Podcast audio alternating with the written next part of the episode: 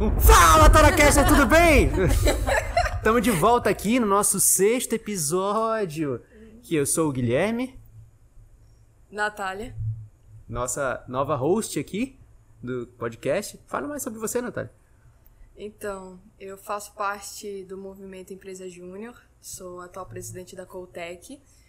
E a gente reservou esse episódio para privilegiar as mulheres, né, no mês das mulheres, e para falar sobre um dos espaços que as mulheres estão ocupando cada vez mais, que é o empreendedorismo, e focar no impacto que o movimento tem nas juventudes e por isso a gente trouxe duas convidadas especiais que ocupam cargo de liderança no movimento, que é a Bruna e a Julie. E eu queria que vocês se apresentassem e falassem um pouco mais sobre o que é o movimento, sobre a Baré Júnior e sobre o impacto que o movimento trouxe para vocês. Primeiramente, me apresentando. É, eu sou a Julie, atual presidente da Baré Júnior, e eu sou pós-júnior da Start Hub. Bruna? Oi, eu sou a Bruna, sou diretora de desenvolvimento e expansão da Baré Júnior, também sou pós-júnior da Start Hub, uma empresa júnior de engenharia química e engenharia de produção da UEA. Continua. Tá, eu vou continuar. É, Primeiramente, eu queria agradecer o convite. É muito legal a gente estar falando sobre esse tema. É, falando um pouco de Baré Júnior, nós somos a Federação Amazonense, Federação de Empresas Juniores do Amazonas. Nós representamos, regulamentamos as empresas juniores aqui do estado. Desenvolvemos também, né? Então a gente cuida de criar novas empresas juniores, que faz parte de expandir o movimento, mas também cuida de desenvolver elas depois que elas já existem. Então existem empresas aí há 5, 6 anos e existem empresas que têm dois meses de existência. E todo esse suporte fica por conta da Baré. E a representatividade é, a nível Brasil é algo que a gente está batendo muito na tecla esse ano, né? Assim, o Norte é a região menos desenvolvida do movimento Empresa Júnior e no Norte a Baré é uma das maiores federações. Então a nossa missão aí para esse ano é desenvolver ainda mais a nossa região. A gente tem como missão formar, por meio de vivência empresarial, é, líderes comprometidos e capazes de transformar o Brasil em um país empreendedor. E quando a gente fala de país empre empreendedor, a gente fala de cinco pilares, que isso inclui um Brasil mais ético, um Brasil mais competitivo, mais educador, mais... Colaborativo e diverso. Exatamente. E se vocês pudessem falar sobre a motivação que fez vocês entrarem no movimento, o que, que vocês diriam? Quais foram as expectativas que vocês tinham e a realidade que vocês vivenciaram e como está sendo isso agora? A gente costuma dizer que a gente entra no movimento por nós, mas continua pelas pessoas, né? E aí pessoas entra também o nosso propósito. Para ser sincero, eu entrei no movimento Empresa Júnior sem saber o que era o movimento Empresa Júnior. Eu entrei porque estava todo mundo em iniciação científica, em projeto, e o que, que eu estou fazendo aqui nessa faculdade, além do básico. E aí, quando eu conheci a Start Hub, Guilherme, inclusive, foi um dos recrutadores do processo que eu entrei. E assim, eu, eu, continuo hoje muito pelo propósito mesmo. Como eu falei, já falei sobre o Amazonas, né? Eu digo que o meu propósito pessoal é tornar o Amazonas mais reconhecido nacionalmente. Porque a gente sente, assim, o impacto quando vai num, num evento nacional e o Amazonas não está no destaque, sabe? Como uma boa, uma boa clubista que eu sou, eu continuo no movimento Empresa Júnior por isso. E é muito disso também. Eu entrei parecido com a Bruna. Foi muito de me desenvolver profissionalmente e eu acabei gostando muito do propósito. E é uma dimensão muito boa que a gente tem quando a gente vê a nível nacional e a gente vê o quanto que a gente pode fazer no nosso estado, mudar um pouco a nossa realidade e mudar um pouco a realidade de vários jovens também quando a gente está falando de federação, que a gente vê muitos resultados que a gente tem enquanto rede. Eu sei disso, eu entrei na, na Coltec na pandemia. A, a ficou parada seis meses, então fiquei refletindo, bom, o que, que eu estou fazendo aqui? Eu não sei quando é que a UFOM vai voltar. Será que a gente vai voltar presencial? E aí eu lembrei de uma pessoa que passou pelo movimento, que sentou comigo e falou bem assim, tu conhece o que é o MEG? Tu já ouviu falar de empresa júnior? E eu não fazia ideia. Aí eu comecei a buscar empresa júnior de engenharia na, na UFAM e eu encontrei a Coltec. E na época que eu estava buscando, o processo seletivo estava aberto. Foi quando eu encontrei a oportunidade. E eu já tinha visto alguns rostos familiares e eu não fazia ideia sobre o que era gestão, sobre. Eu fiquei pensando assim: a gente é estudante, será que a gente tem capacidade de fazer isso? Sendo estudante. E eu tive um impacto, assim, é, foi muito positivo, eu cresci demais, desenvolvi projeto e com pouco tempo eu ocupei um cargo de liderança e é assustador, porque você passa por processo seletivo, é, você faz parte de uma empresa de engenharia e querendo ou não, os cursos de tecnologia, apesar do avanço, ainda são compostos por, a maioria é compostos por, por homens. Então é assustador, principalmente passando apenas seis meses na empresa, você está ocupando aquele cargo, mas eu percebo que a maioria das pessoas se desenvolve assim. A gente ocupa um cargo, a gente não vai estar preparado para aquele cargo, e é possível que a gente só se sinta preparado depois que a gente sai. Mas eu acho que o importante é a jornada que a gente tem dentro do movimento. Então, é, eu queria perguntar de vocês é, o impacto que vocês sentiram, assim. É, que vocês tinham uma ideia, mas assim, não tinham uma ideia formada, mas como foi para vocês estar ali no dia a dia e ver sobre como é que, que a gestão, sobre como é vender projetos, sobre como é realizar um projeto. Vocês tiveram contato com tudo isso ao longo da jornada de vocês até agora? Eu acho que foi muito um pouco de tudo. Quando a gente está na faculdade, muitas vezes é muito teoria. E o movimento ele une a prática com a teoria. Muitas vezes você tem que ir lá e ligar para um cliente, muitas vezes a pessoa não te atende, tudo mais, você lida com a realidade muito antecipadamente. Então ele te prepara para o mercado, ele te joga no mercado, vamos dizer assim, muito antecipadamente. É uma responsabilidade que tu assume e muitas vezes, quando você vai liderar outras pessoas, que é uma coisa ainda mais complicada, quando você vai é, ver o que, que eu vou fazer agora, como é que eu vou lidar com isso, mas você tem alguns professores orientadores no mercado, você tem, assim, pessoas que te ajudam no movimento. A gente tem muita questão do benchmark para te ajudar, para ver outras federações, outras empresas juniores ao redor do Brasil, que muitas vezes você pede ajuda e o pessoal super tá lá disposto a te ajudar, você tira uma dúvida. Então é bem legal isso. Eu acho que, só para adicionar, um ponto forte do movimento é justamente isso, que a gente tem uma rede colaborativa. A gente no mercado uh, tem toda a competitividade, que é inerente ao mercado. Então, nem sempre você vai ter dúvidas e vai poder tirar com a empresa, porque pode ser que elas tenham ali propósitos diferentes e nem podem compartilhar informações. Então, o MEG é, ter um contato com esse tipo de assunto, que é empreendedorismo, ainda na universidade, é uma coisa muito positiva. Você tem uma rede ali toda que se dispõe a ajudar você. Você tem as pessoas da EJ e pessoas que já passaram pela EJ e que ainda se dispõem a ajudar você, que a gente chama, né, os pós-juniores. Eu acredito que essa é uma das coisas principais, é, diria que é uma coisa muito positiva no movimento. Bruna, quer compartilhar? Então, o MED é uma grande escola, né? E eu entrei assim, putz, eu preciso trabalhar em laboratório, preciso conhecer laboratório, odeio. Entrei no médio para descobrir que eu não gosto de ficar em laboratório. Eu lembro dessa época. É. então, eu lembro que na minha entrevista falaram de 0 a 10, quando você quer trabalhar em laboratório? Nossa, eu quero muito, 10. e hoje eu tenho que fazer aula, eu, ah, não, eu não gosto. E assim, eu descobri muito, muita aptidão na, na área de gestão, sabe? Então hoje, dentro do meu estágio, eu faço gestão da qualidade qualidade tem laboratório, mas eu fico na gestão. E, cara, é uma grande escola, assim. Eu nunca pensei que eu fosse negociar com cliente, ligar para cliente. Algumas experiências, assim, incríveis que eu já passei. Por exemplo, fazer 13 mil reais em um dia. De onde que eu tirei essa capacidade? E é, é incrível, assim, a gente se desenvolve em outros campos, né? Então, hoje eu consigo gerenciar meu time, tanto no estágio quanto dentro da Baré, né? E, enfim, capacidade de, de comunicação melhorou muito. Eu até digo que hoje eu só consigo estar onde eu estou por conta do médio, assim. Eu era super introvertida, tímida e não, não tinha mínima noção de relações humanas, sabe? então hoje eu tô aqui até sem gaguejar, é muito por conta do médio. Ah, eu entendo completamente. Primeiro que quando eu entrei na empresa, eu não gostava de fazer ligações para as pessoas. Então é. chegaram para mim e falaram assim: "Bom, a gente liga para os clientes". E aí eu entrei em pânico. Como assim a gente liga? A gente não pode conversar por mensagem, fazer uma prospecção mais passiva? Então eu já senti esse impacto.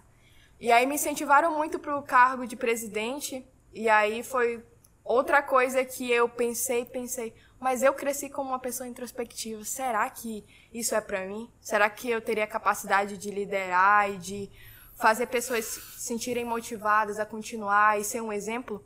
Então foi uma das coisas que eu me questionei antes de tentar, mas eu tive o suporte da ex-presidente da Coltec que me mostrou que por mais que eu seja uma pessoa introspectiva, Ah, você pode aliar isso aos, ao cargo, você pode ser uma pessoa introspectiva e mesmo assim ser um, uma boa líder. Então eu comecei a perceber que é, você pode respeitar o seu jeito de ser e mesmo assim conseguir ocupar o cargo, seja ele qual for. Então eu acho que o MEG é muito importante nesse sentido de desenvolver você, porque você é, desenvolve habilidades ali que a universidade às vezes quer parecer que oferece, mas na verdade a gente é. não consegue ter esse contato. Teoria e prática é muito diferente. Então, eu vejo como uma coisa muito positiva. Nem todas as EJs têm professores que orientam, mas quando a gente tem esse contato mais perto, é ainda melhor, porque a universidade aparece ali como um grande suporte. Uma coisa que eu ia tocar, que a gente falou muito sobre. Eu abri o episódio falando sobre o papel da mulher. Eu ia perguntar se vocês sentiram essa pressão, porque vocês duas são de engenharia e do campo que a gente chama. Eu faço um projeto na universidade que incentiva a permanência das mulheres no curso de tecnologia. Eu ia perguntar se vocês sentiram algum tipo de pressão no cargo de liderança simplesmente por ser mulher, percebendo que no, nos cursos de engenharia a presença da mulher ainda não é majoritariamente, não, não existe assim uma divisão como a gente espera em todos os espaços. Não sei como é no curso de vocês, mas no meu tem tipo quatro mulheres hoje em dia. Então é, eu sinto e não tem como eu chegar num ambiente e não perceber que eu sou minoria ali e não ver quase professoras mulheres lecionando. Então eu ia perguntar se vocês sentiram mais pressão ou se vocês sentiram é, uma responsabilidade maior em fazer um bom trabalho, em ser uma líder, é, que realmente que deixe um legado, que é uma coisa que o MED fala muito. Falando do meu curso, a gente não tem uma minoria feminina, acho que acaba sendo uma maioria, então isso me abraçou muito quando eu cheguei, até porque eu entrei um pouquinho antes do tempo no meu curso, eu pulei o terceiro ano, eu cheguei lá de paraquedas, assim. Então foi bem legal que eu acabei sendo abraçada por lá. Mas na minha primeira diretoria dentro da EJ, eu fui diretora financeira, né? E nessa gestão, a Ju foi diretora junto comigo, inclusive. Nessa gestão, a gente teve a primeira presidência feminina na empresa Júnior. E era uma pressão gigantesca, porque a diretoria anterior era a maioria homem. Era uma mulher para três homens. E aí a gente fez o contrário. Nós viramos quatro mulheres e dois homens para cima deles, né? E... e, aí foi, foi incrível, assim, porque foi o melhor ano da empresa Júnior. Foi quando a gente teve maioria feminina na diretoria. Quase ouro. e aí, dando sequência, no ano seguinte eu também me tornei presidente. E numa diretoria que a maioria também era mulher, só que nesse momento tinha apenas um homem. Então a gente foi vendo como foi evoluindo dentro da nossa CJ, né? Mas falando de rede, quando eu olho agora pro, pro corpo é, dos membros né, das EJs, realmente a maioria é homem quando a gente fala de curso de tecnologia. Então a gente acaba por dar ali o exemplo e encorajar outras mulheres, né? Assim, pelo papel que a gente está, no lugar que a gente está. É mais uma forma de encorajamento mesmo, de responsabilização e puxar elas para cima.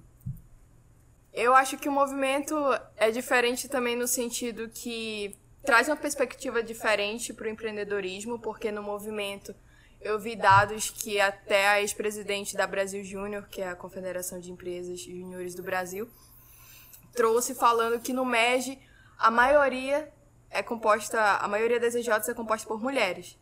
Então, é uma perspectiva diferente porque no mercado tem ali um índice de 30 e pouco por cento de mulheres. E vocês acham que é justamente por essa perspectiva de mulheres estarem no cargo e incentivarem outras? Eu acredito que sim. Falando muito sobre quando a gente vê mulheres empreendendo, é muito da gente olhar para o mercado e muitas vezes ter esse legado de liderança e tudo mais. Mas vendo muito assim, por exemplo, em relação à voz da mulher na política, a gente vê que nós somos minoria.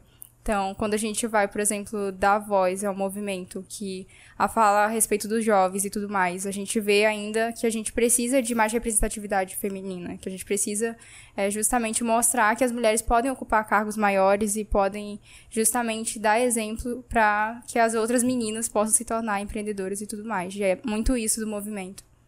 E é uma revolução que está acontecendo assim em todas as instâncias. Ano passado, a Brasil Júnior teve a primeira presidente negra, né? E esse ano é a primeira presidente nordestina. Então, só acompanhando a evolução nível Brasil também.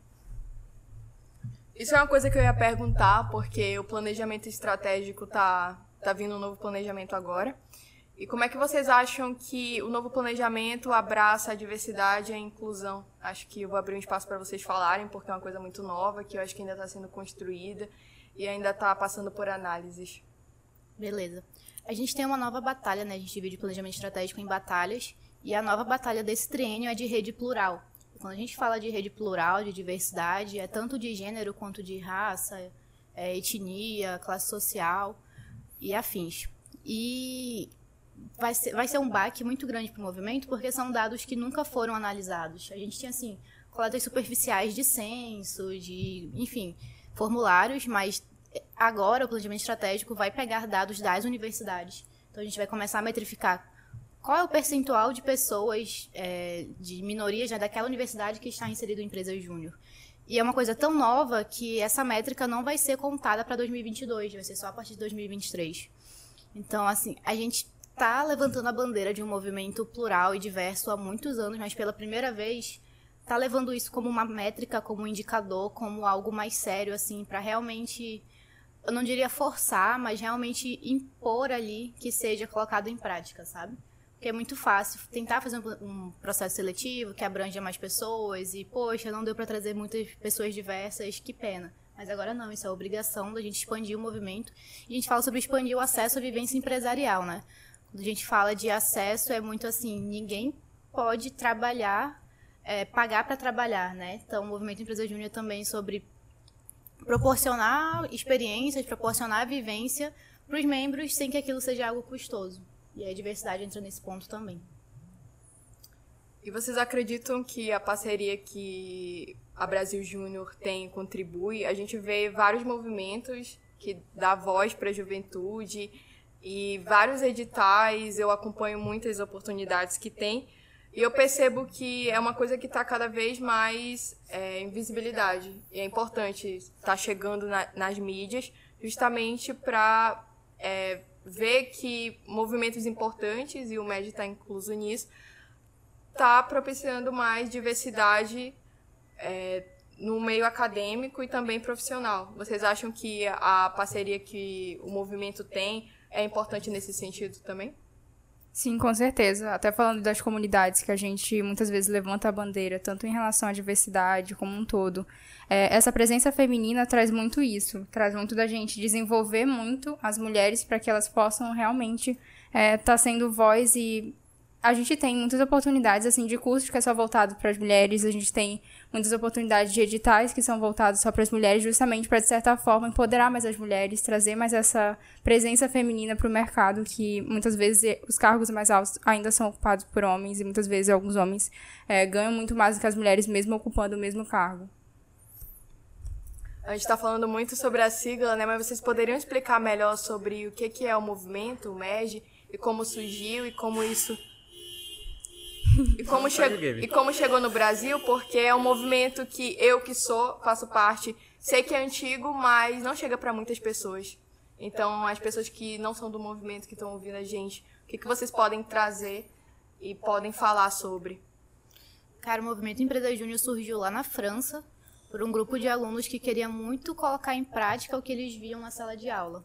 E no Brasil, começou lá na FGV, na né, Fundação Getúlio Vargas, EJ do mesmo nome, EJ se chama FGV, e eles existem até hoje, a EJ mais antiga do Brasil.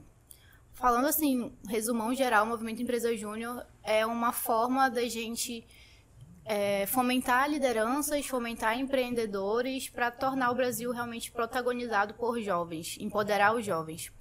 Empresas juniores são empresas como quaisquer outras, tem CNPJ, paga imposto, tem gestão autônoma e independente, então a universidade não pode interferir nas empresas juniores e prestam projetos pagos, né, com contrapartida financeira.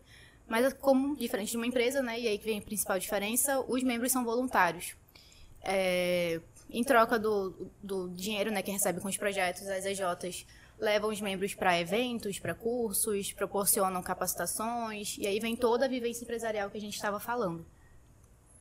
É exatamente isso. A gente é um movimento que ele é sem fins lucrativos, Então, quando a gente fala sem fins lucrativos, como a Bruna mencionou, não quer dizer que a gente não lucre com os projetos, mas ele é reinvestido em educação para a nossa rede. A gente teve, por exemplo, ano passado, falando a nível regional, é, cerca de 286 mil em faturamento de todos os projetos de todas as empresas juniores. Isso foi cerca de 490 projetos, que foi muito legal porque a gente mostra um pouco de como que é, esse esses projetos e tudo mais estão trazendo impacto para a nossa sociedade nas suas diversas áreas. Então, cada estudante, eles fazem projetos na sua respectiva área de estudo. Então, eles só podem estar executando projetos. A gente tem é, uma lei que regulamenta as empresas juniores. Então, a gente é, trabalha muitas vezes é, regulamentando essas empresas juniores, já falando a nível de federação. E a nível nacional, a gente tem um ranking de universidades empreendedores, o RUI. E o RUI é assim um incentivo muito grande para as universidades abraçarem as EJs com carinho, porque as universidades que estão no topo recebem incentivos a mais, incentivos financeiros. Então todo ano tem coleta é, de dados né, sobre iniciativas de empreendedorismo, e aí não abarca só empresas juniores, abarca também incubadora e coisas do tipo que ocorram na, nas universidades. E é uma articulação muito grande da Brasil Júnior. O RUI é um produto da Brasil Júnior. Então, você falou sobre as parcerias né, do movimento, entra muito aí também. E falando de Baré Júnior, nós somos uma federação que ainda está no seu nível embrionário. Nós começamos ali as atividades em 2016, confederamos a Brasil Júnior em 2017, então a gente ainda está comparando as outras federações a um nível bem inicial quanto à federação. A gente tem empresas juniores que algumas nasceram antes da, da federação, mas que muitas vezes foram é, confederadas e tudo mais, regulamentadas muito depois também. O interessante é que a gente vê aqui na região amazônica muitos projetos ou iniciativas, na verdade, de empresas júniores que não eram regulamentadas ou que não era conhecido como empresa júnior. Então, às vezes a gente fala que nós somos um movimento de empresa júnior e alguém fala, ah, eu já fiz parte, mas não era exatamente empresa júnior, mas era algo assim que a gente fazia na faculdade. Então, isso é, é muito legal a gente ver que poderia ter nascido antes a empresa júnior, a gente poderia ter se desenvolvido melhor, mas a gente acabou um pouquinho mais tarde. Certo. E uma coisa que é, eu percebo é que o movimento acaba levando a gente a vários outros espaços, principalmente por, por conta da nossa vivência empresarial. Como é que vocês acham que o, a vivência que vocês têm de empreendedorismo se diferencia de uma oportunidade de estágio ou uma oportunidade de curso exterior, quem sabe? Como é que vocês acham que, que essa experiência se diferencia? Aí eu abro até espaço pro Brasil falar que ele tá calado, fez parte da, da Start Hub também. Rebuindo aí? Quiser contar da experiência que tu teve, até onde o, o movimento te levou, quantas portas se abriram para ah, você? Olha, Pô, sem, sem palavras, assim, desde. O, como a, a, a, Bruna falou, eu entrei um tempo um pouco antes delas, eu participei da, do processo seletivo onde, a, onde as duas entraram na, na Start Hub. É, fui, acho que fiz uma cogestão com, com as duas, mais com, com a Bruna, que ela entrou na mesma diretoria que eu atuava. Uhum. Então, a. Pois é, quando eu entrei na, na, na Start Hub, assim, logo no começo da faculdade, eu não tinha muita noção do que era empresa júnior. Eu, eu, eu, lembro que a, no meu dia da, da entrevista, a primeira entrevista que eu fiz para melhor, a segunda entrevista que eu fiz para no processo seletivo, é, logo que acabou, tudo fiz tipo fizemos toda aquela conversa e no final eu perguntei assim, é, você, tem alguma dúvida? Eu tava tipo, ah, eu tenho uma assim, é, o que que a gente vende? assim, o que que a gente faz aquele segredo de estado? A gente vai saber com o tempo. E aí a gente foi inserindo naquele contexto. Eu devo muito do que eu sei hoje, assim, de capacidade técnica para o meu tempo de empresa júnior. Foram três anos, assim, dos quais, dos quais acho que dois anos inteiros, assim, eu passei quase all the time no laboratório. Imerso ali. no laboratório. É, 24 barra 7 ali. Fazia parte de ti já o laboratório. Já. Pô, isso aqui dali é minha segunda casa já. Foi minha experiência contrária, né? Tu só reforçou que gosta do laboratório. É, assim como a Bruna chegou, eu entrei e falei, se você quer passar mais tempo onde assim, laboratório. 10, 10, pode me botar lá. Se descobriu. É. Eu acabei gostando, aprendi muitas, a gente trabalhava muito com, com análise, né, de, é, prestando serviço de perícias e análises químicas e tal, consultoria aprendi muito sobre diversas técnicas, é, me ajudou demais. Hoje eu, eu com as pesquisas que eu faço ainda no mesmo laboratório, mas fora da empresa, é, devo tudo, o conhecimento que eu, que eu tenho hoje, eu diria que uns 70% eu devo à empresa Júnior. E vocês acham que se sentiram mais preparadas para um emprego, um estágio? Eu acredito que vocês duas trabalham e mesmo assim ocupam um cargo de liderança. Como é que vocês dão conta de tudo e como vocês acham que é, o conhecimento que vocês têm do MEG ajudou vocês? Cara, já vou desmistificar dizendo que não dou conta de tudo. é muito sobre prioridades. Às vezes dá para dar 50 pro MED, 50 pro estágio, às vezes é 30 para um, 70 pro outro, e assim a gente vai, né? Não dá para dar conta de tudo. Mas assim, falando já do meu processo para entrar no estágio, eu ouvi dos meus gestores que eu entrei muito por conta da experiência que eu tive no MED. Eu estava disputando, acho que com sete pessoas, uma única vaga, e o que chamou a atenção deles foi isso. E, cara, o MED me ensinou muito a lidar com pessoas. Eu já falei, né? Totalmente na minha zona de conforto ali, na minha bolha. E acho que foi sobre isso, assim. Capacidade técnica, eu não, não trabalho na área que eu estudei dentro do MED, né? Não, não tô imersa em laboratório.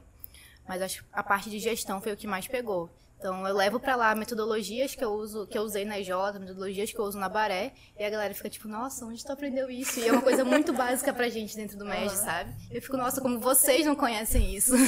Dale. É exatamente isso. Já falando a nível técnico, a minha área de estágio já é bem semelhante à minha área do MED, então tudo que eu comecei a desenvolver no estágio foi muito acelerou um pouquinho mais o meu processo, então é muito de engenharia de produção, otimizar os processos, então a gente trazer, por exemplo, para as empresas algo que seja mais rápido, algo que seja mais fácil para eles, então é muito bom.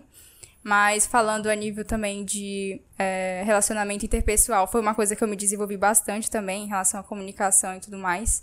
É, é uma coisa que o MEG, ele muitas vezes fomenta muito a você a aprender, mas também a passar isso para os outros. Como você falou, você está em processo de cogestão. Então, durante todo o teu processo de presidência, você aprendeu bastante e está passando isso para outras pessoas, e isso é muito legal.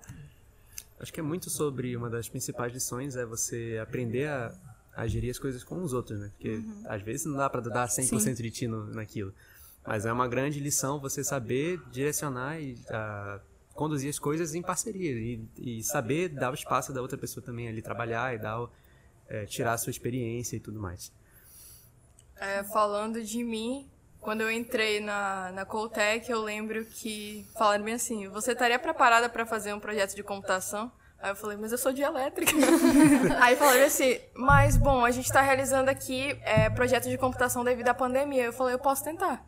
E aí eu literalmente aprendi, aprendi linguagem de programação que eu nunca tive contato antes para fazer o projeto e pelo que me falaram, foi a primeira pessoa que realizou o projeto de site dentro do prazo certinho, sem dar nenhum problema para o cliente. Olha aí. Então, é, é uma das coisas que me ajudou a conseguir o estágio que eu tenho agora, porque é muito sobre dados, é muito sobre programação e também é muito sobre é, saber lidar com pessoas e planejamento estratégico pessoas que estão no cargo de liderança ouvem isso direto. Tem que saber planejar porque você está na parte estratégica, mas você também tem que aprender a lidar com pessoas e, se precisar, lidar com projetos. É muitas coisas que a gente aprende estando em um EJ. A gente sabe da dificuldade, a gente fala assim, parece tudo muito organizado, só que quando a gente está lá dentro, a gente tem que lidar com muita coisa. E apesar dos professores orientarem, é muito por nossa conta. Sim. Então, é, é difícil, a gente, tem, a gente tem as nossas metas e eu até abri espaço para vocês falarem um pouco que no MED também existe a, a parte de projetos de impacto, ODS, então a gente tem é, dentro da empresa várias metas e a gente também está alinhado com a agenda 2000, é, a agenda 2030 da ONU. É, 2030 da ONU. Então, se vocês puderem falar um pouco mais sobre isso. Só dando um adendo ainda a questão de experiência no tópico anterior, que no mais a gente tem a oportunidade de errar, né? A gente fala, erra agora, porque quando tu estiver no, no, no mercado sênior, tu não vai poder errar. E é isso, a gente aprende ali tentativa e erro mesmo.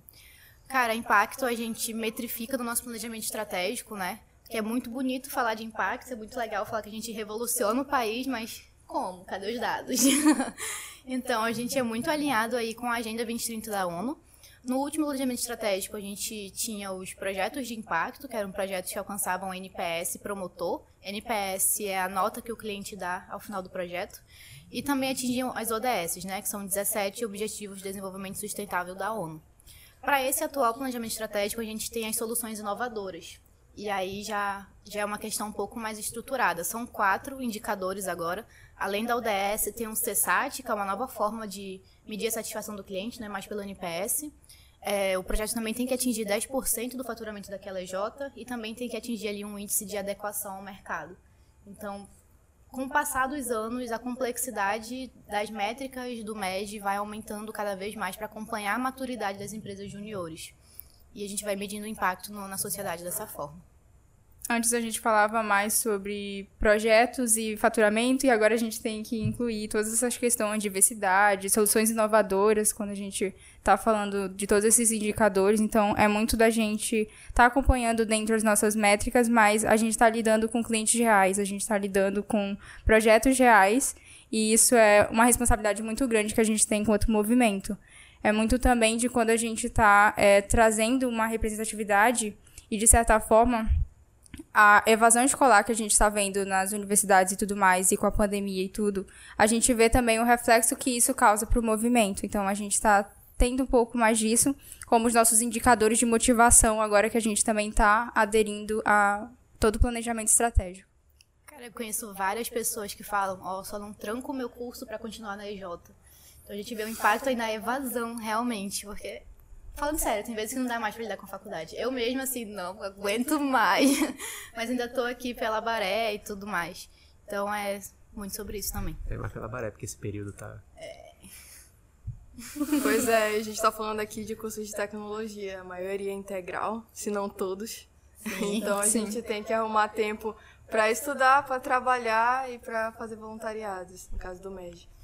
E eu ia perguntar para vocês sobre é, que clientes, que públicos as EJs querem alcançar geralmente, porque a gente está falando de clientes, mas quem a gente quer alcançar? O foco primordial do MED são micro e pequenos empreendedores, porque as empresas juniores não cobram a mesma taxa de serviço que empresas seniores, né? Então, essa, esse valor um pouco mais baixo atrai esse público. Mas assim, não se limita. Tem, tem EJ que já fez para grandes empresas, não vou falar por motivos de publi. Mas, assim, empresas nacionais e tudo mais. E vai muito. Depende muito do tamanho da EJ, assim. Tem EJ com 50 membros que atende facinho uma multinacional, mas tem EJs que tem 10 membros e aí atende uma empresa menor, uma startup, ou até mesmo pessoas físicas. Dentro da Start Hub, a gente já atendeu muitos alunos de iniciação científica ou mestrandos que precisavam das nossas análises. Então, acho que varia muito de acordo com o ramo da EJ. Sim, quando a gente fala de público também, a gente pode incluir os estudantes de ensino médio e alguns de ensino superior, que muitas empresas juniores também fazem curso. Então, não só é projetos, mas também dá esse suporte e tudo mais. Em relação à vivência empresarial, o que que o MEG oferece para a pessoa que, que estuda e está entrando, além desse contato com gestão, com cliente? Você falou de curso, é, as, as EJs costumam oferecer cursos, capacitação, como ocorre o treinamento para você estar tá se sentindo preparado para lidar com o cliente, para resolver problemas, que eu acho que é uma das habilidades que a pessoa mais desenvolve fazendo parte de um EJ é resolução de problemas complexos, é estratégia é saber realmente encontrar as respostas para os problemas que estão acontecendo. Então, quando alguém entra em uma empresa júnior, ele é, passa por um processo trainee, onde ele geralmente, os membros que estão na empresa júnior são os que vão capacitar quando eles não estão tendo algum terceiro, algum, alguma outra empresa que talvez capacite essas pessoas tanto para vendas, quanto para marketing, quanto para projetos e tudo mais. Então, tem um processo de integração dessas pessoas que estão entrando, assim como numa empresa normal é o que acontece numa empresa júnior. E falando assim do desenvolvimento da pessoa, ela pode escolher ocupar os cargos que ela, em geral, ela quer é, na empresa júnior, ela escolhe, mas muitas vezes a, os diretores e tudo mais escolhem cargos estratégicos para essas pessoas. Mas é muito de ver aquela pessoa, o perfil dela e o desenvolvimento dela para que ela possa trabalhar é, de acordo com o que ela queira aprender na área dela. E hoje já existem muitas empresas de, de capacitação de educação especializadas em empresas juniores.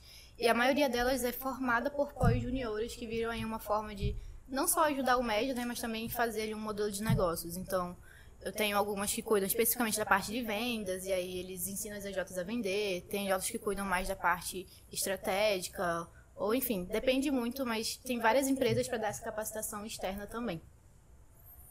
Em relação à rede colaborativa, que é uma coisa que eu citei, como é que as EJs se aproximam? Os eventos que acontecem, os contatos que existem entre uma EJ daqui do norte com a EJ que é mais experiente lá de São Paulo. A gente falou sobre a primeira EJ, a maioria está ali no Sudeste. E aí, que tipo de troca acontece? Como é que vocês se conectam? Eu tava... Quer falar? Eu posso falar. Tá, vai. É, falando a nível nacional, a gente tem dois movimentos, que é o Encontro de Líderes, que são encontros só com os líderes formais das empresas juniores de todo o Brasil. E a gente tem o ENEG, que é o Encontro Nacional de Empresas Juniores, que acontece é, todo, mais ou menos, final a meio de ano. Esse ano ele vai ser em agosto, é, em Maceió, mas a cada ano ele é em alguma região do país. O EDL, ele já é um encontro que sempre é em São Paulo. Já falando a nível de Baré, a gente tem uns eventos que acontecem também ao longo do ano. A gente tem uh, o que ocorreu agora recentemente, o Amazônidas, que é o nosso EDL, Encontro de Líderes Regional. A gente tem Encontro das Águas, que já traz todas as empresas juniores. É, a gente tem o, é a MERG, que já é o Encontro Amazonense de Empresas Juniores também, que também envolve todas as empresas juniores. Cada um tem a sua é, especificidade, alguns eles são, eles eram para ser imersivos, mas com a pandemia eles acabaram se tornando online. A gente está trazendo de volta esses eventos presenciais, mas são eventos que conectam as empresas juniores justamente para eles de certa forma estarem, por exemplo, conversando sobre as dores que eles têm e trazendo algumas soluções para todos esses problemas, é, trazendo também interação entre eles para que eles possam provavelmente é, fazer projetos colaborativos, fazer projetos em conjunto. E a gente se preocupa muito com a experiência que eles vão ter. Porque tu coloca 200 pessoas numa sala e conversem, não funciona.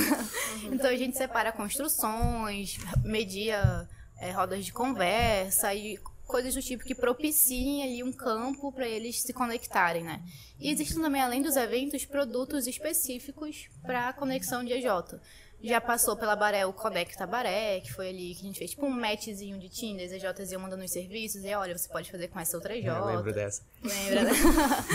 e outros produtos assim do tipo. Gamificações também, a gente faz muita gamificação, tipo um gamezinho. Ah, se você fizer um projeto com outra EJ, ganha tantos pontos e tal. Assim, empresário júnior adora um biscoito. Então todo evento tem palco, todo evento tem premiação, e assim a gente vai fomentando ali essa conexão.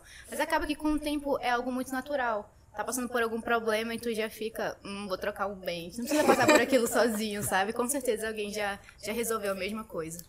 Eu, eu sempre digo assim que uma das maiores recompensas, assim, um dos maiores presentes que você tira do, de participar do Major, numa, numa empresa júnior, como diretor, como colaborador, é o networking que você, que você firma, né, do, durante esse processo, em cada encontro das águas, cada, até mesmo as reuniões de conselho mesmo do, uhum. da Baré que você tem a oportunidade de dialogar com outros empresários, juniores, outros, é, outros estudantes que estão passando por situações semelhantes que você. Às vezes, quantos projetos em parceria não surgem de uma, um briefing assim, de cinco minutos? Eu já, já vi vários acontecer. é muito bacana essa interação. É, com certeza, eu, eu sei que um dia, se, se precisar de ajuda aí no, no mercado sênior, eu tenho pessoas do, do meu tempo de médio lá para dar um apoio. Assim como eu também vou sempre dar o um apoio a quem precisar, né? Eu acho que é uma das coisas essenciais mesmo. A energia que tem no evento presencial, no evento online a nível nacional ou a nível realmente Federação Baré, é incrível, porque a gente a gente está ali pensando muito nos nossos problemas no dia a dia, no cotidiano. Eu tô pensando muito no nível Coltec, nos problemas que a gente tem que resolver. E parece que a gente está sozinho. E eu acho que isso se intensificou devido à pandemia. Parecia que a gente estava sozinho enfrentando aquilo.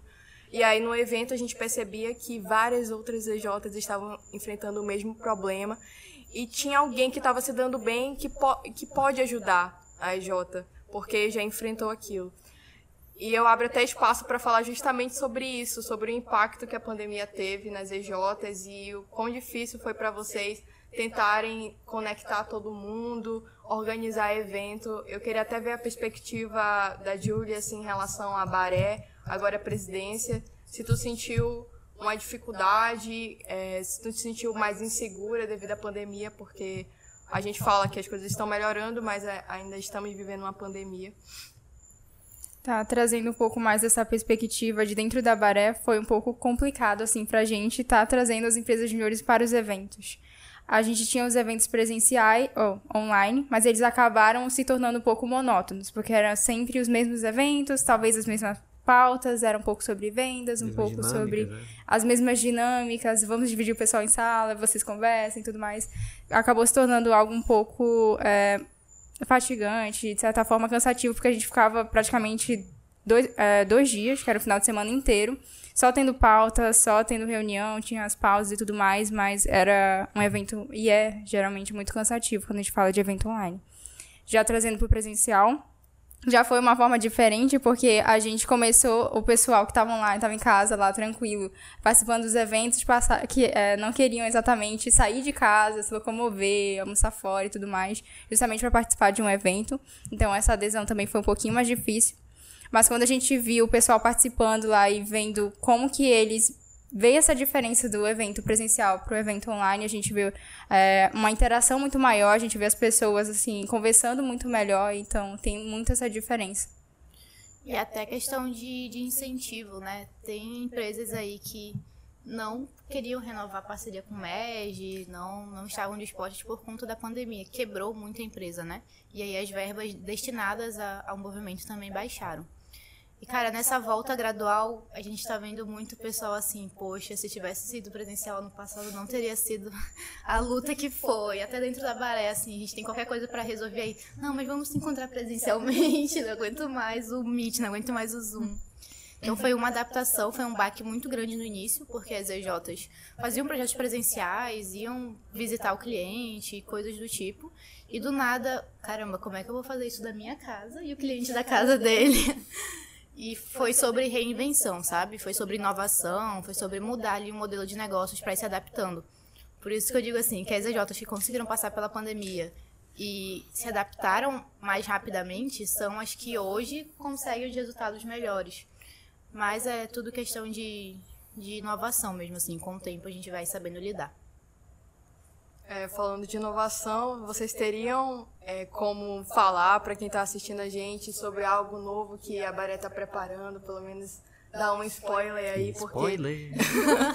com mudança de diretoria sempre vem novas ideias, é, e aí vocês talvez queiram implementar algum tipo de evento novo ou alguma forma de conectar mais as EJs. Cadê as pílulas, Bruna? Cadê as pílulas? Cara, eu acho que a nossa maior inovação hoje é o Aritana, o Aritano é a comunidade de lideranças da Bara Júnior, que foi implementada pela diretoria de Cultura Empreendedora. Inclusive, um beijo para a Bia, que é a nossa diretora de Cultura Empreendedora. Beijo, Bia. é, o Aritano é uma comunidade só de lideranças, então são só diretores das EJs, né, diretores e presidência. E por lá a gente vai fomentar ainda mais a conexão e também a vivência deles, assim. A gente sabe que tem questões que não precisam ser tratadas com toda a EJ. Se a gente tratar com as diretorias, eles disseminam ali dentro e o fluxo de comunicação é muito melhor. Então, acho que maior inovação, assim, hoje é o Aritana mesmo. A gente, inclusive, lançou no último domingo, no último evento que teve. Eu acho que só para dar voz ao, ao nome do nosso episódio de hoje, eu queria só perguntar que mensagem que vocês podem dar para todo mundo sobre o impacto do MEG na vida pessoal e profissional de vocês, assim, como juventude e como representante de uma federação. Que impacto ou que exemplo vocês acham que estão dando para pessoas até do norte ou alguém que quer ocupar um cargo de liderança e não sabe muito bem por onde começar? Como vocês acham que o MEG pode ajudar essa pessoa a chegar onde ela quer? Eu acho que a gente pode pegar um pouquinho do tema do nosso último evento, que foi Semeando o Nosso Legado. Então, é muito da gente construir uma jornada no MEG e a gente começar desde o início. A gente não sabe exatamente o que, a gente está fazendo. A gente entra numa empresa júnior, não sabe exatamente é, o que, que tem que fazer, mas a gente é instruído e muitas vezes é jogado mesmo no mercado. Assim, a gente de cara assume a responsabilidade. Então, muitas vezes a gente não, se, não para muito para pensar o que está acontecendo e o impacto que a gente está causando. Mas quando a gente vê, assim, os nossos resultados, depois que a gente entrega um projeto depois que a gente entrega um evento, já falando de federação, a satisfação que a gente tem, e a gente vê, assim, a conexão que a galera tem, e a gente também vê o nosso próprio desenvolvimento quando a gente fala, assim, a nível tanto pessoal, a nível uh, profissional, é muito bom a gente ver quando, o quanto que o MED, de certa forma, está impactando a gente, e que a gente está, de certa forma, ajudando o nosso estado, ajudando a talvez é, com o empreendedorismo jovem, tá mudando um pouco a nossa realidade, tá mudando um pouco como que a gente tá, de certa forma, educando os nossos jovens, principalmente nas universidades, então é muito sobre isso. E trazendo um exemplo assim de pragmatismo, vou falar muito do meu estágio porque eu sou cadelinha da empresa que eu trabalho. Só não cito o nome porque ela não é parceira da Baré, mas ela é parceira da Brasil Júnior. Ah, Vamos, estamos resolvendo isso. Cara, é um, exemplo pragmático assim, é que quando eu entrei no estágio, já tinha uma pessoa lá que era do MED, né? Já estagiava lá também. E esse ano entraram dois novos estagiários e os dois são pós-juniores. Então, assim, caramba, a gente tá tomando conta do mercado. e é, é, muito incrível, assim. Um outro exemplo, né? Essa semana eu fui intimada pro comitê de diversidade lá da empresa também. Intimada. E, intimada. intimada. Não fui convidada. E a gente querendo fazer ação e tal. Eu, não, mas bora fazer isso, porque eu já fiz isso no evento. E toda hora você estava o MEG. Então é incrível como, tipo, nem imaginava que dentro do comitê de diversidade fosse colocar alguma coisa que eu aprendi na Baré. E, enfim, é isso. Tem algum exemplo da gente executando o que aprendeu no MEG todo dia. É, eu acredito que eu e o Brasil também pode, a gente pode compartilhar sobre o impacto que o MEG teve na nossa vida. E eu sinto muito isso no meu dia a dia agora, que eu não vou citar também a empresa que eu estou trabalhando, que não tem parceria nem com o MEG, ou de maneira geral, nem com a Baré. Mas é uma empresa de tecnologia e eu percebo que muitas pessoas lá também já passaram pelo MEG e ainda estão em EJs, inclusive da Coltec.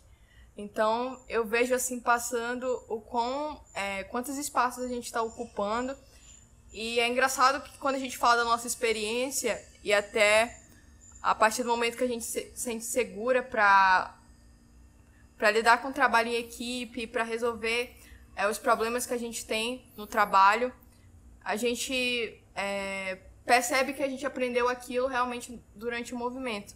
Então, eu comecei a perceber por onde eu desejo ir na minha carreira. Eu comecei a ocupar espaços e buscar mais oportunidades que a partir é, da minha experiência do MEG eu consegui é, ir mais para a área ambiental e eu não percebia que eu não tinha aberto ainda meu, meu leque de opções para isso.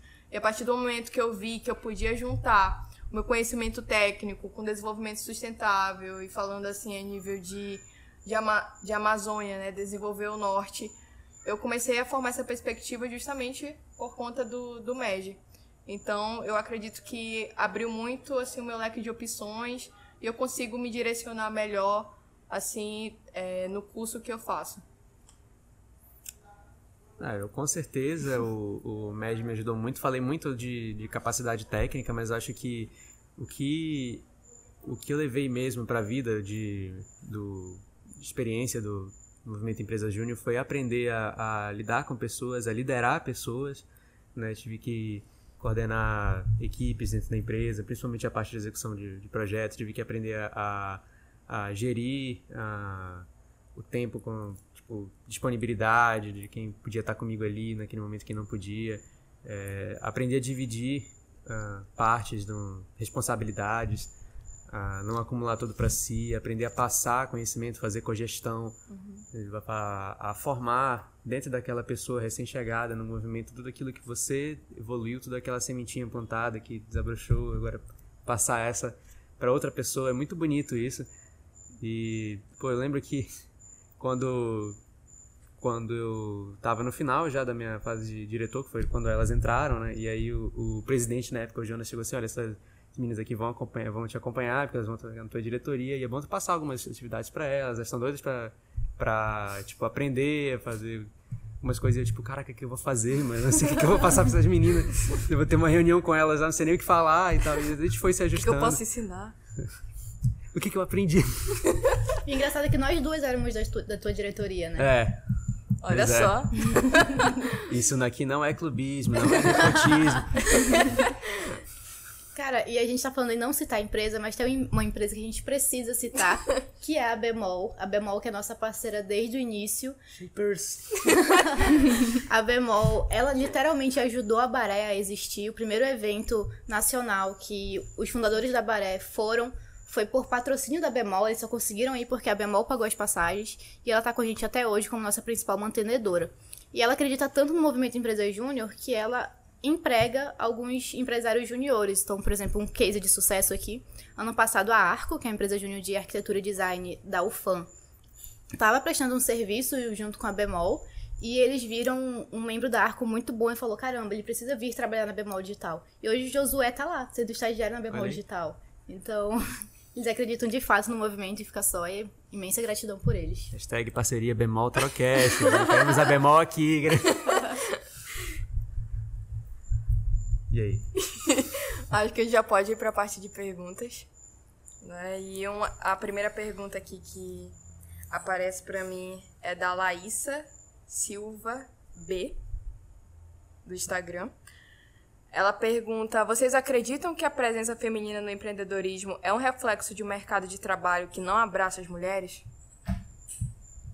Tem aqui. Reflitam. Reflexão. Calma aí. Não, pera, não entendi.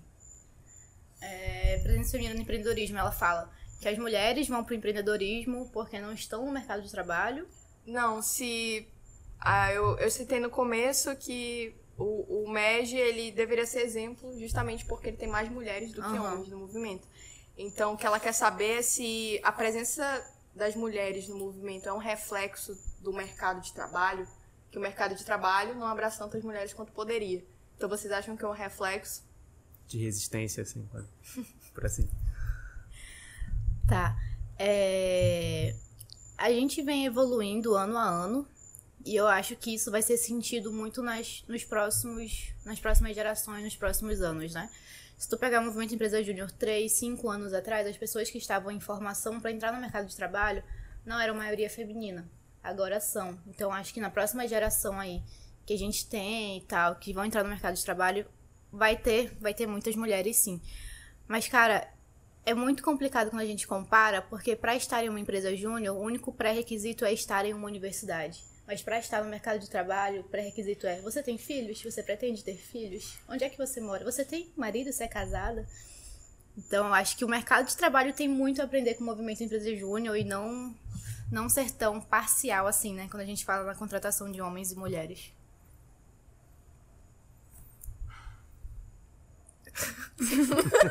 Vai, Ju. Isso que ela ia É, eu falar, tô mas- contemplada.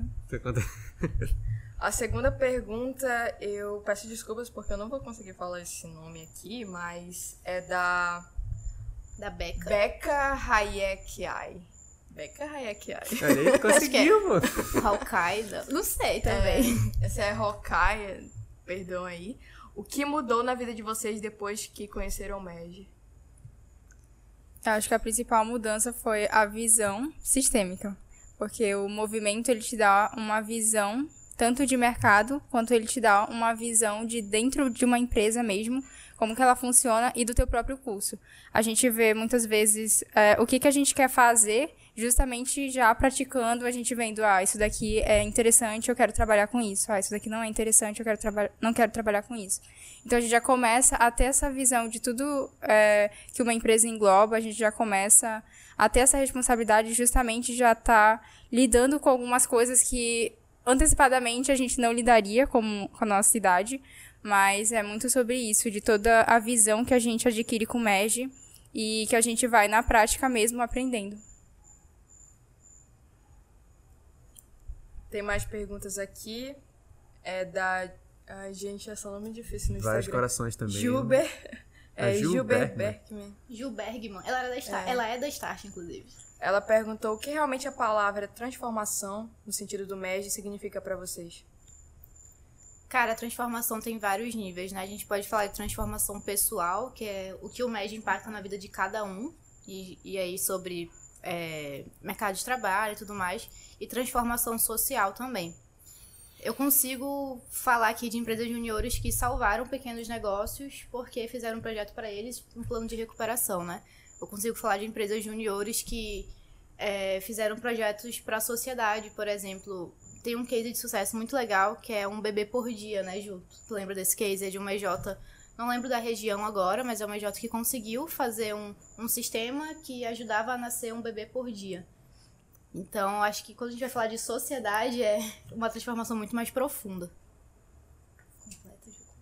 Eu lembro de um case bem legal na época que eu fui pro Enege, que foi inclusive um case que ganhou lá na. Tudo no Enege, normalmente, eu não sei como é que tá agora, mas uhum. né, presencialmente tinha normalmente um, um dos dias que tinha um concurso, assim, dizendo que algumas empresas de destaque foram impactos né, das várias regiões.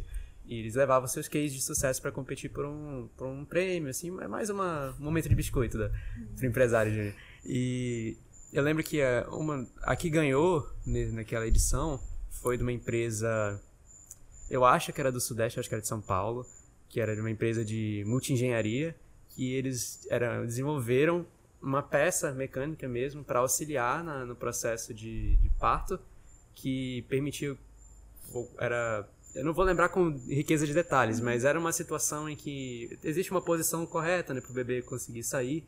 E, uhum. e, se ele não sai, determinada posição que ele, ele fica lá pode, inclusive, até aumentar as chances de aborto. E, e com, esse, com essa peça que eles utilizavam, no, que os médicos utilizaram no procedimento, elevou a, a, a taxa de sucesso em várias desse, nessas situações. É esse de... case aí mesmo. Eles melhoraram o nascimento de um bebê por dia. Era esse mesmo?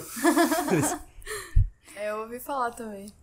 E aí, em relação ao impacto do, no Amazonas, a Beatriz GR perguntou como o MEG impacta no Amazonas. Tá falando já de um case também a nível regional.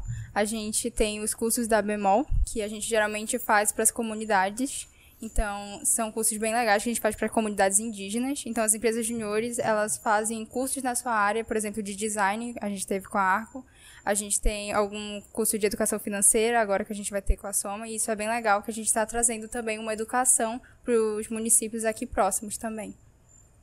Spoiler, vocês pediram spoiler. Spoiler que vai ter uma ação muito grande com a Bemol no final do ano. E... Olha só. Não vou dar mais spoiler do que isso, mas vai ser um grande exemplo de impacto na sociedade amazonense também. Então, as pessoas que estão assistindo aí, que são de EJs, já devem estar tá com a informação à disposição. Já estão batendo pé, gritando indo na barega. Eu espero que estejam assistindo a gente. E... Vou assistir. Tu vai terminar. Finalizar?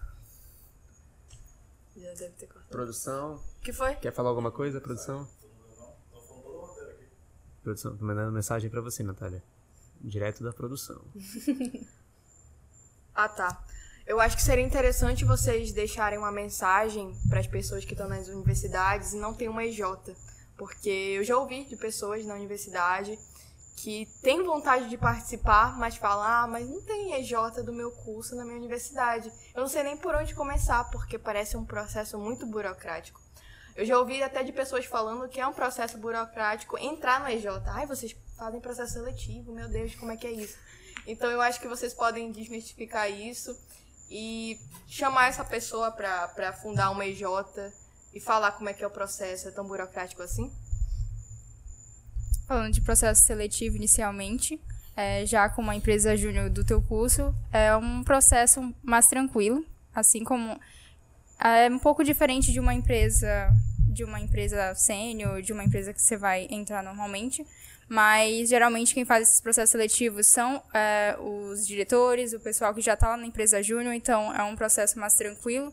É justamente para ver o teu perfil e ver assim o teu potencial é, mesmo para a empresa júnior. Mas é bem tranquilo mesmo. Agora falando de para abrir uma empresa júnior, nossa diretora de expansão.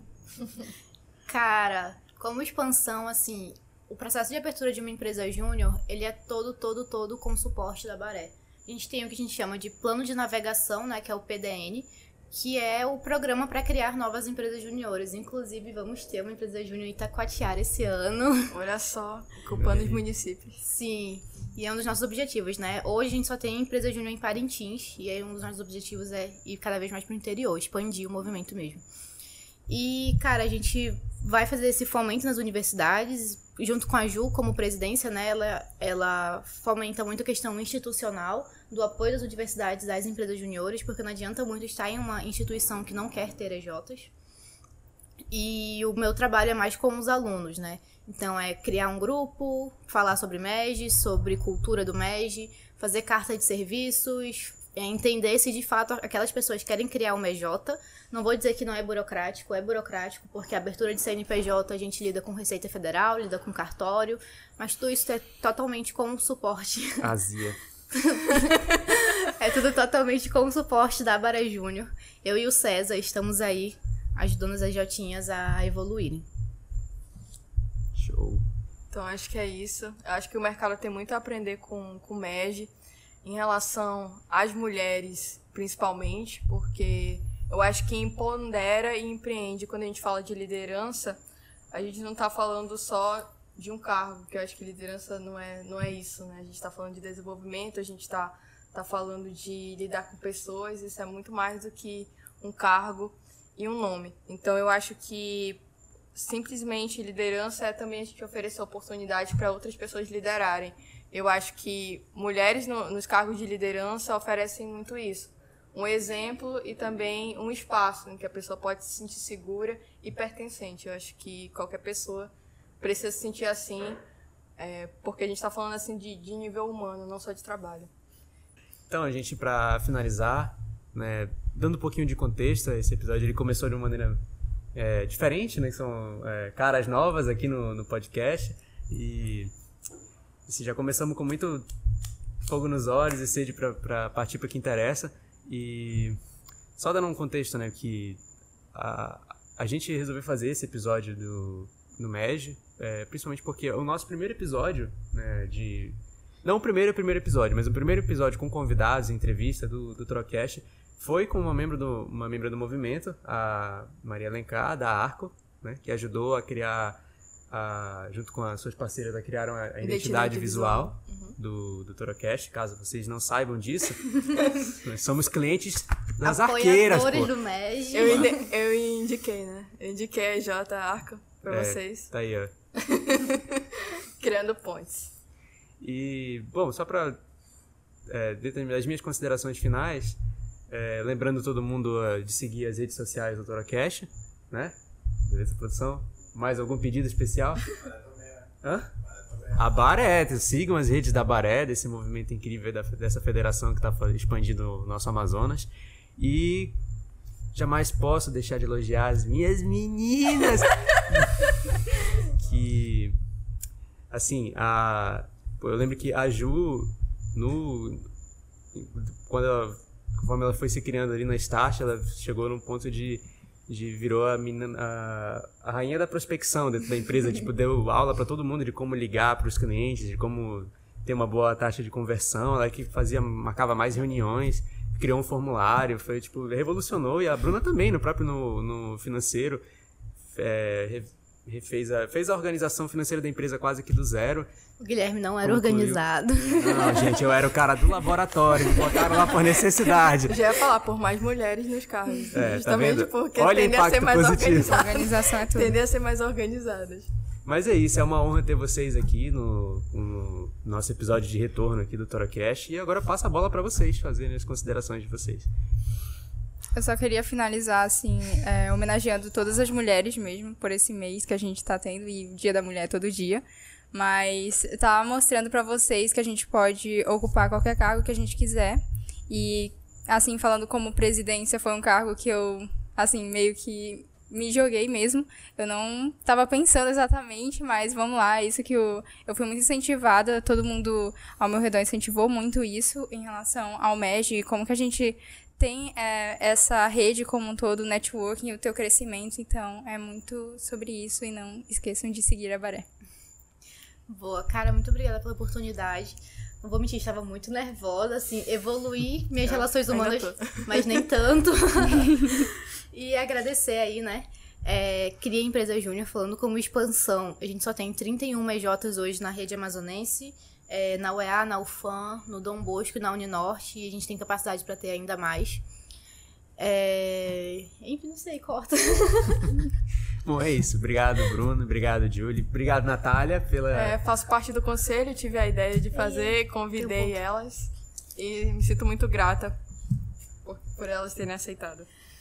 Só reforçar que em 2022 a gente tem a primeira diretoria 100% feminina da Bara Júnior. Então só. todos os cargos são compostos por mulheres e esse é o terceiro ano seguido que uma mulher ocupa cargo de presidência. Então evoluindo cada vez mais. Isso aí. Produção pediu pra cortar? Cortou.